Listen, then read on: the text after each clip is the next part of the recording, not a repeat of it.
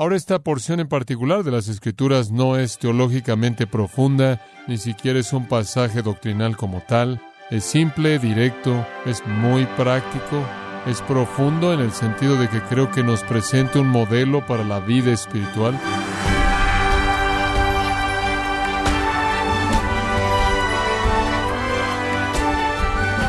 Le damos la bienvenida a su programa Gracia a vosotros con el pastor John MacArthur.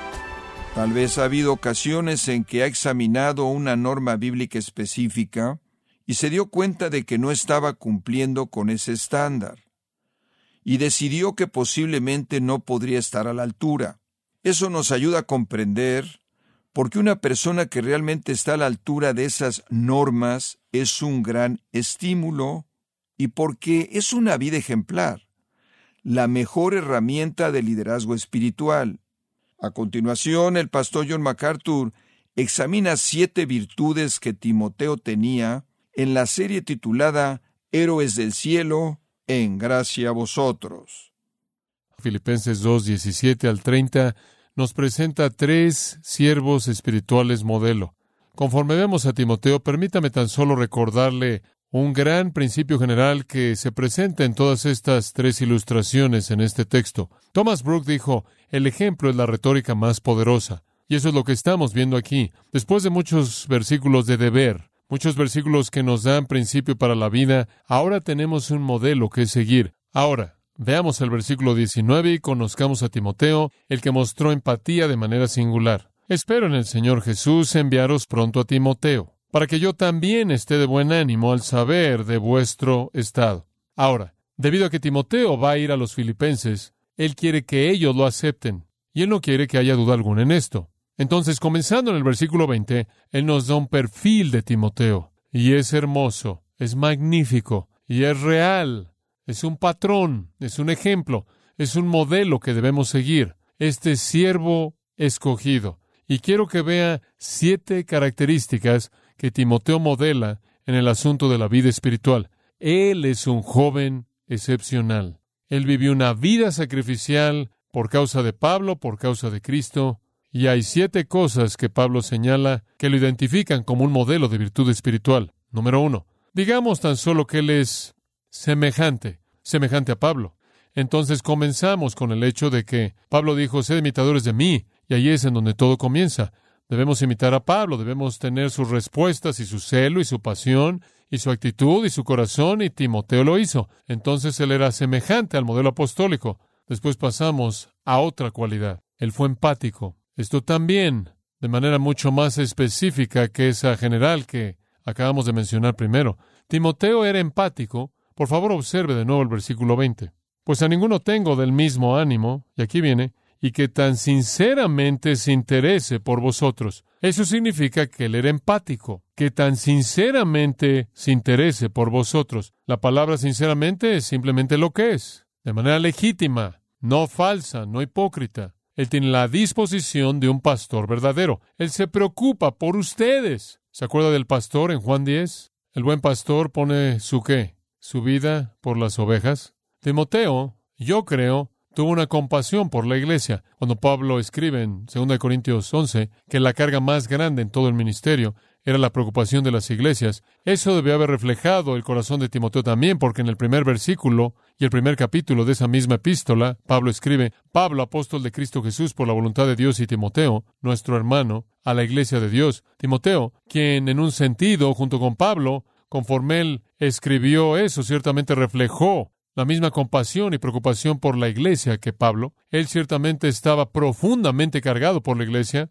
Esa es la razón por la que Pablo lo dejó en la iglesia efesia, para evaluar la situación y resolver la situación. Timoteo tuvo una pasión por la iglesia. Él tuvo una empatía por las cosas que necesitaban ser hechas. Y entonces Pablo, al enviar a Timoteo a Filipos, no estaba enviando a un hombre frío, indiferente, a cumplir con un deber para alguien más sino una persona empática que se preocupaba. Observe también que el término se interese por vosotros es muy interesante, es un verbo fuerte, muy fuerte. Es usado en el capítulo 4, versículo 6, nada más que allí es traducido de esta manera. Por nada estéis afanosos. Lo traducimos bajo la idea de preocupación de estar cargado de una manera muy seria. Y eso es lo que es aquí. Podría leerse, versículo 20, quien genuinamente va a estar afanado por el bienestar de ustedes, quien va a estar cargado por el bienestar de ustedes, quien de manera genuina va a sentir profundamente las necesidades de ustedes. Esa es la idea. Dice usted, pero ¿cómo es que Timoteo se ha reconocido por estar afanado? Y nosotros somos instruidos en el capítulo 4, versículo 6, a no estar afanados por nada. ¿No es eso una contradicción? No. En el capítulo 4, versículo 6, por nada estéis afanosos, significa no se preocupe usted por las circunstancias de su vida. Capítulo 2, versículo 20, Timoteo estaba preocupado de manera compasiva, empática, por las necesidades espirituales de alguien más. Uno es abnegado, el otro es egoísta, y esa es la distinción. Timoteo era un hombre de gran empatía, y esa es la razón por la que él es un modelo que nosotros debemos seguir. Un hombre de empatía, un hombre de ternura, un hombre de compasión, un hombre que cargaba las cargas de manera profunda y sentía esas cargas. Hay una tercera característica de este joven, él también estaba concentrado de manera singular, estaba concentrado de manera singular. Me encanta esto en el versículo 21, porque todos buscan lo suyo propio, no lo que es de Cristo Jesús, porque todos buscan lo suyo propio, no lo que es de Cristo Jesús. ¿Vio usted eso? Eso realmente es algo trágico cuando usted lo piensa. Aquí está el apóstol Pablo, ¿verdad? Él ha llegado a un punto en su vida en el que es un prisionero. Él ha dejado un rastro de individuos evangelizados. Hay muchos creyentes alrededor de él. Hay creyentes en la casa de César en Roma. Hay creyentes en Roma más allá de la casa de César. Hay hermanos especiales que están sirviéndolo y atendiéndolo. Sin embargo, él dice en el versículo 21, porque todos buscan lo suyo propio. Ahora ese término todos excluye toda excepción. Dice usted, ¿todos los creyentes en Roma? ¿Todos ellos? Eso es lo que dice. Y de nuevo le recuerdo, no incluye a Lucas y Aristarco y quizás algunos otros hermanos que habían sido enviados a otro deber. Pero él estoy diciendo, estoy enviando a Timoteo porque nadie más está concentrado de manera singular como él. Obsérvelo de nuevo. Buscan lo suyo propio. La idea es que Timoteo está consumido con los intereses de Cristo Jesús. Este es un hombre que tiene una concentración singular. Por cierto, esa frase, todos buscan lo suyo propio, está en el tiempo presente, todos están continuamente buscando lo suyo propio. ¿No es eso triste? Usted pensaría que con Pablo como su padre espiritual o abuelo o tío, en el sentido de que él era responsable por traerle el Evangelio a todos ellos de manera directa o indirecta, pensaría usted que ahora que él es un prisionero, todos habrían estado consumidos con los intereses de Cristo. Usted pensaría que no se habían vuelto de doble ánimo, y distraídos con el mundo y la carne y todas las cosas que los rodeaba, pero así fue. Y Pablo, ¿sabe una cosa? Hay una nota de tristeza conforme usted avanza hacia el final del ministerio de Pablo. Usted habrá pensado que con este gran ministerio, que la culminación habría sido una acumulación grande y gloriosa de gente dedicada, una masa de humanidad totalmente entregados a Jesucristo. Después de todo, ese fue el tipo de patrón que Pablo les dio, ¿no es cierto? Digo, ¿Existió algún hombre tan consumido con su misión como Pablo? ¿Y no lo vieron? ¿No podían sentirlo en su corazón? ¿No podían oírlo salir de su boca? El nivel de dedicación nos deja perplejos. Sin embargo, aquí viene y él dice, a ninguno tengo como yo, versículo 20, y todos buscan lo suyo propio. ¡Qué triste! Digo, en Roma estaban esos predicadores envidiosos, contenciosos, ambiciosos, egoístas, impuros, no le servían a él. Ellos estaban predicando a Cristo, pero eran de doble ánimo, porque estaban predicando a Cristo y querían exaltarse a sí mismos. Entonces, el hecho de que Pablo dice simplemente los veo a todos y es la misma situación con todos ellos. Pienso en el hecho de que cuando llegó al final de su vida, él dijo, Demas me ha dejado, habiendo amado este mundo presente. Puedo entender a un hombre dejándome, me ha pasado, oré con un hombre cada mañana por más de un año, y al final de ese tiempo él dejó a su esposa y dejó a sus hijos y negó la fe, y así ha sido hasta este día. Fue un hombre quien estuvo cercano a mí como cualquier otro hombre en esos primeros años de nuestro ministerio aquí, en los primeros dos o tres años. Digo, yo entiendo eso para mí, pero para Pablo, usted sabe, en cierta manera tiene la idea de que Pablo tendría una vida tan convincente que nadie jamás terminaría siendo más que monumentalmente exitoso en reproducir el modelo. En algún sentido usted ve la humanidad de Pablo y la tristeza del ministerio. Demas me ha dejado habiendo amado este mundo presente. Y después está esta afirmación en 1 Timoteo en donde dice, en mi primera defensa nadie estuvo a mi lado, sino todos me dejaron. En otro lugar él dice, todos los de Asia me han dejado. Digo, las personas mismas de quienes él esperaba ayuda en sus pruebas y en los tiempos difíciles de su vida estaban dejándolo cuando la presión se incrementó.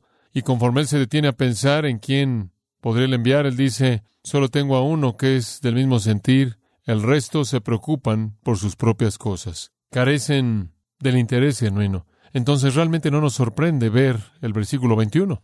Era parte de su vida, es parte de mi vida, es parte de la vida de cualquier persona que ministra y es trágico y es decepcionante. Pero él dice, tengo a uno y eso es más de lo que muchos pueden decir, creo. Con frecuencia he dicho, si Dios tan solo me diera un Timoteo, yo habría tenido una vida digna de vivir. Timoteo tuvo una concentración singular, pasando de los que él no podía enviar al que podía enviar. Todos buscan lo suyo propio, no lo que es de Cristo Jesús. Esa última frase se aplica a Timoteo. Él busca las cosas de Cristo. En otras palabras, él vive con esa devoción concentrada de manera singular. Muy pocos son así. Cuando era joven me acuerdo que mi abuelo me decía, Johnny, solo haz una cosa, haz una cosa bien en tu vida y te adelantarás a la mayoría de la gente. Nunca he olvidado eso, y si parezco ser una persona que está concentrada en una dimensión, échele la culpa a mi abuelo, o échele la culpa en estar concentrado en una cosa. Un hombre puede destruir su vida de tres maneras. La primera es ceder a su naturaleza floja y no hacer nada. ¿Sabe una cosa? Ese es el hombre que compra la guitarra, se pone unos shorts, va a la playa en el sol de California y se acuesta ahí quemando su grasa. Es una gran manera de desperdiciar su vida. Hay muchas otras formas de esto, pero es la misma cosa básica. Simplemente desperdicie su vida. La segunda manera de destruir su vida es entregarse una meta clave esa meta, encuentre esa meta, identifique esa meta y persigue esa meta toda su vida simplemente para descubrir al final que es la meta equivocada. Mucha gente ha derramado lágrimas y lamento amargo por ese tipo de vida. Y la tercera manera de arruinar su vida y destruir su vida es estar distraído en muchas cosas y nunca hacer nada. Y ahí es en donde la mayoría de la gente cae. Veo a jóvenes en el ministerio, tengo una gran carga por eso, porque los veo distraídos con muchas cosas y no concentrados en una cosa. Lo que hizo a Timoteo tan especial en el ministerio es que estaba concentrado de manera tan singular. Mientras que todo el mundo tenía muchos intereses, él solo tenía interés en las cosas de Cristo Jesús. Como Juan Calvino escribió, involucrados en sus propios asuntos privados, la gente es más descuidada en promover a la iglesia porque de manera necesaria debe ser que una u otra o dos disposiciones nos gobiernen. O al pasarnos por alto estamos entregados a Cristo y a las cosas que son de Cristo, o que estamos demasiado concentrados buscando nuestro propio beneficio y servimos a Cristo de manera secundaria. Fin de la cita. Tiene razón. La iglesia está constituida de los servidores secundarios para quienes Cristo es uno de los puntos en la agenda y la gente consumida que hace la diferencia. Timoteo era uno de esos, parecido al estándar apostólico, empático y compasivo hacia la iglesia, concentrado de manera singular en estar únicamente interesado en Cristo. Es como Pablo, ¿no es cierto? Porque he determinado no saber nada entre vosotros sino a Jesucristo. La cuarta cosa de Timoteo que lo hace un buen modelo para nosotros es que también había sido probado, había sido probado. En el versículo 22 Pablo dice, pero ya conocéis los méritos de él Simplemente esa frase, ya conocéis los méritos de él. Esta no es una cualidad desconocida. La integridad de Timoteo estaba bien establecida. Ya conocéis, Guinosco, por experiencia de implicación. Han experimentado su validez, su valor probado. Dokime, esa palabra de dokimos, palabra conocida del Nuevo Testamento, significa ser aprobado después de ser probado. Él ha aprobado la prueba. Él había sido probado, por favor observen, no por la escuela, sino por el servicio no por un examen, sino por pruebas y aflicciones. El ministerio previo en varias ocasiones había provisto la evidencia de la virtud espiritual de Timoteo y su madurez. Como señalé, él estuvo ahí cuando la iglesia comenzó en Hechos 16. Usted lee Hechos 19, Hechos 20 y ve otra vez que él intersecta con la congregación filipense. Ellos sabían, ustedes saben por experiencia personal, el valor probado de este hombre. Él fue conocido por ustedes desde el comienzo. Por cierto, Segunda de Corintios parece haber sido escrita desde Filipos también, como le mencioné a usted antes. Pablo y Timoteo estuvieron juntos en la escritura de esa epístola y entonces él estuvo ahí inclusive en esa escritura y ciertamente era bien conocido por ellos. Este siervo único del Señor era un nombre probado. Usted se acuerda de que en los requisitos para anciano, 1 Timoteo capítulo 3, no podía ser más claro cuál debía ser el estándar. El apóstol Pablo le escribe a Timoteo que este hombre que debía ser un anciano no debía ser un neófito, no sé que envaneciéndose caiga en la condenación del diablo. Y después en el versículo 10, con respecto a un diácono, dice, también sean estos primero probados. El también significa que los ancianos tenían que ser probados. Así como los ancianos son probados, los diáconos también deben ser probados. En otras palabras, tienen que ser dóquimos, aprobados después de haber sido probados. Y de nuevo digo, no probados en la escuela, sino probados en el servicio, no probados por un examen, sino probados mediante pruebas. Este es un hombre, quien es un siervo espiritual modelo porque ha sido probado. Después está el número cinco. La quinta característica de este siervo modelo, él era sumiso, él era sumiso. Esto es tan bueno, dice, ha servido conmigo, versículo 22. ¿Ya conocéis los méritos de él? Ha servido conmigo. Como hijo a padre ha servido conmigo en el Evangelio. Ahora simplemente escuche esto. Como hijo a padre ha servido conmigo en el Evangelio. Vamos a hacer un lado esa sección que está a la mitad y la vamos a considerar como un punto separado en un momento. La palabra servido es servir como esclavo. Él sirvió como esclavo conmigo, Sunemoy. Por favor, observe esto. No dice que Él me sirvió a mí, no dice que Él sirvió debajo de mí, dice que Él sirvió como esclavo conmigo. Él es un colega esclavo. Pablo no se ve a sí mismo como el amo y Timoteo como el esclavo. Él estuvo como esclavo a mi lado, así como Él le dijo en 2 de Timoteo 2, padece junto conmigo como un buen siervo de Cristo. Él ve a Timoteo como un igual. Él ve a Timoteo como un igual. Ahí está de nuevo su humildad. Él ve a Timoteo en la dimensión espiritual como igual.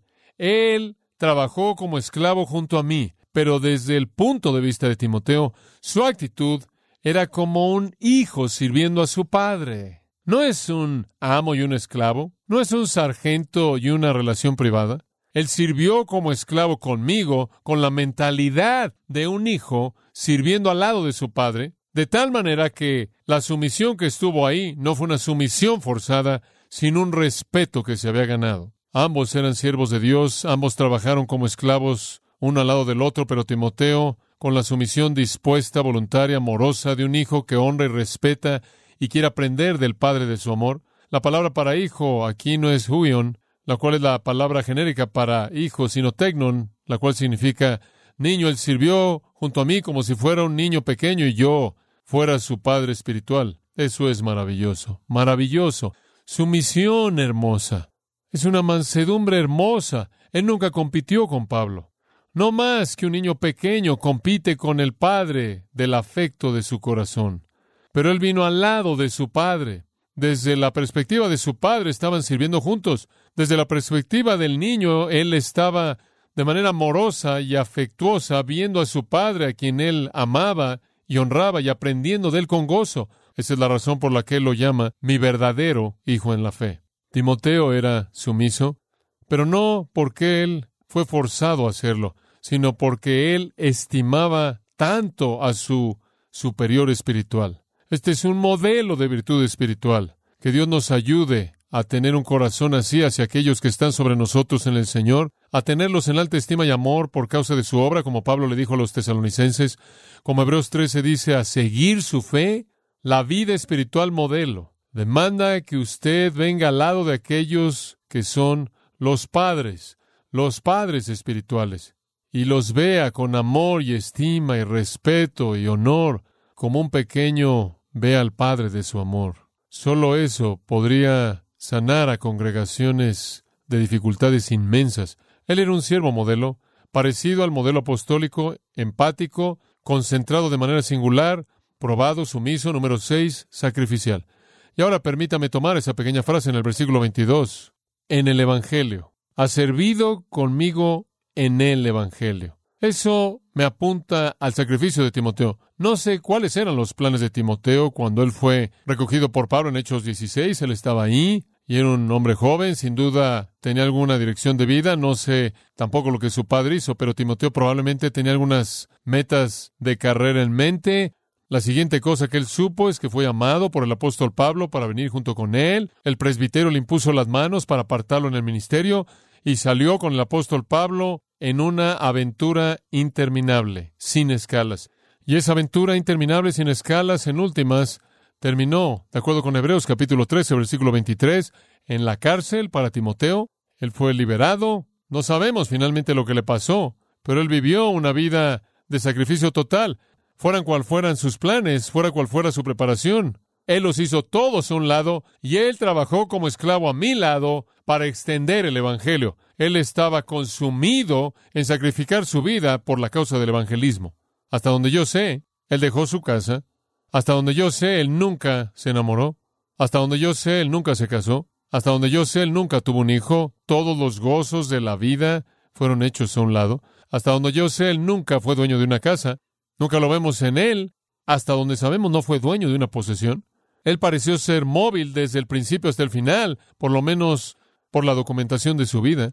Y la naturaleza sacrificial de Pablo lo había impactado a tal grado que literalmente entregó su vida para la extensión del Evangelio. Como puede ver, esa es la razón por la que Él es tan único, tan único. Nadie más tiene ese tipo de espíritu. Nadie más buscó únicamente los intereses de Cristo. Nadie más estaba tan consumido con el Evangelio. Nadie más estaba tan consumido con la extensión del Evangelio como Timoteo. Seguro que lo aprendió de Pablo. Él fue un aprendiz voluntario y un discípulo maravilloso de Pablo. Él vivió para una gran realidad, la extensión del Evangelio salvación de almas. No me importa lo que usted haga en la vida, eso tiene que ser lo que lo motiva a usted. Tiene que serlo.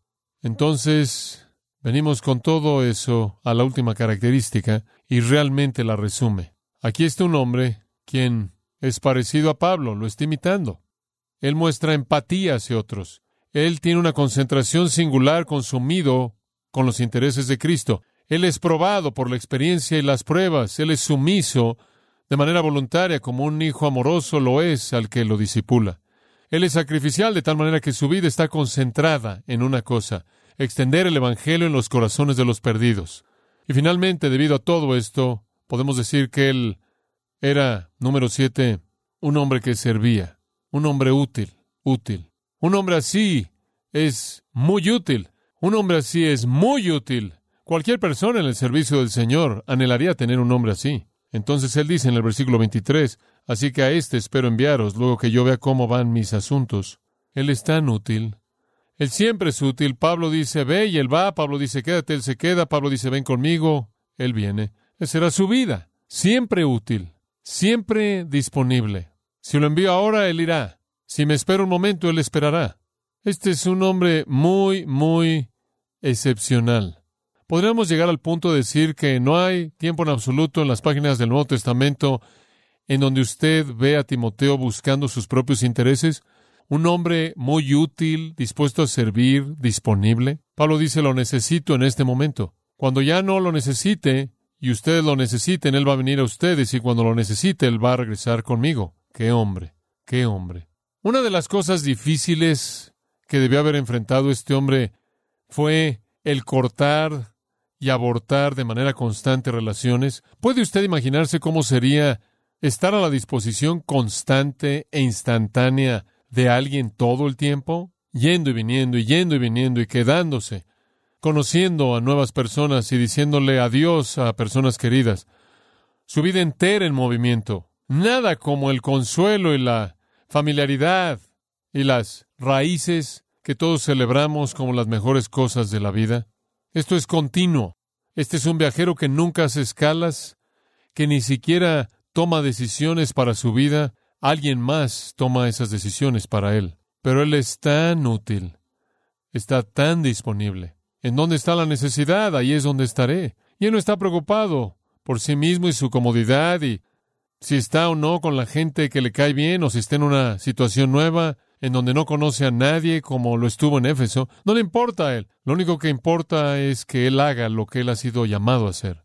Pablo dice entonces en el versículo 24, y confío en el Señor que yo también iré pronto a vosotros. Observe la frase en el Señor, ahí es en donde comenzamos, en el versículo 19.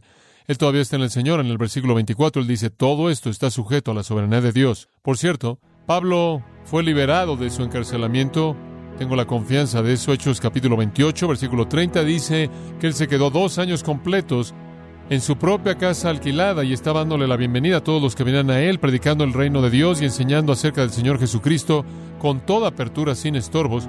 Creo que fue un encarcelamiento de dos años. Al final de ese tiempo, él fue liberado por un tiempo. Más tarde, él fue encarcelado y ahí es en donde él perdió su vida. Pero cuando él fue liberado, él bien pudo haber ido a Filipos, él bien pudo haberlos visitado antes de su encarcelamiento final. El versículo 24 bien pudo haberse cumplido. Y también el capítulo 1, versículo 25, en donde él dice, sé que permaneceré y continuaré con todos ustedes para su progreso. Entonces Timoteo fue un modelo, ¿no es cierto? Un modelo que todos debemos seguir.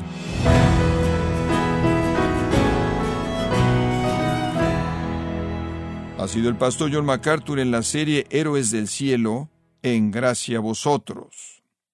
John MacArthur ha escrito un libro titulado Doce héroes inconcebibles, un libro que se enfoca en una nueva perspectiva sobre el tipo de personas que utiliza Dios y lo que significa ser vencedor ante sus ojos. Puede obtener una copia de Doce héroes inconcebibles en gracia.org o en su librería cristiana más cercana.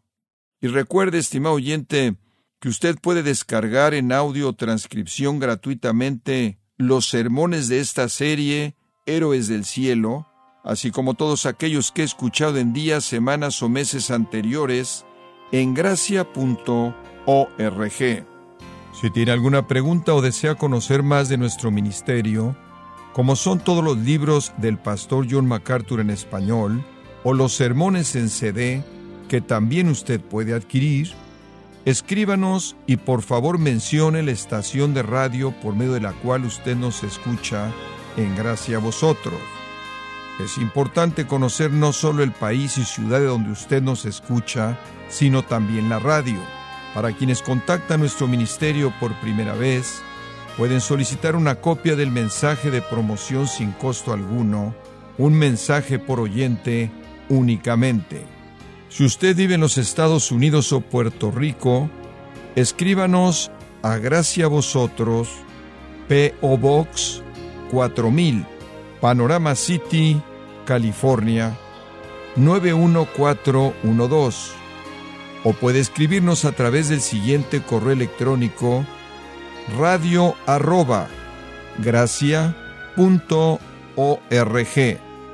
en nombre del pastor John MacArthur, nuestra coordinadora de estaciones, Marilina Caruli, y del personal, le damos las gracias invitándole para que nos acompañe en la próxima edición para continuar desatando la verdad de Dios un versículo a la vez, aquí en Gracia a Vosotros.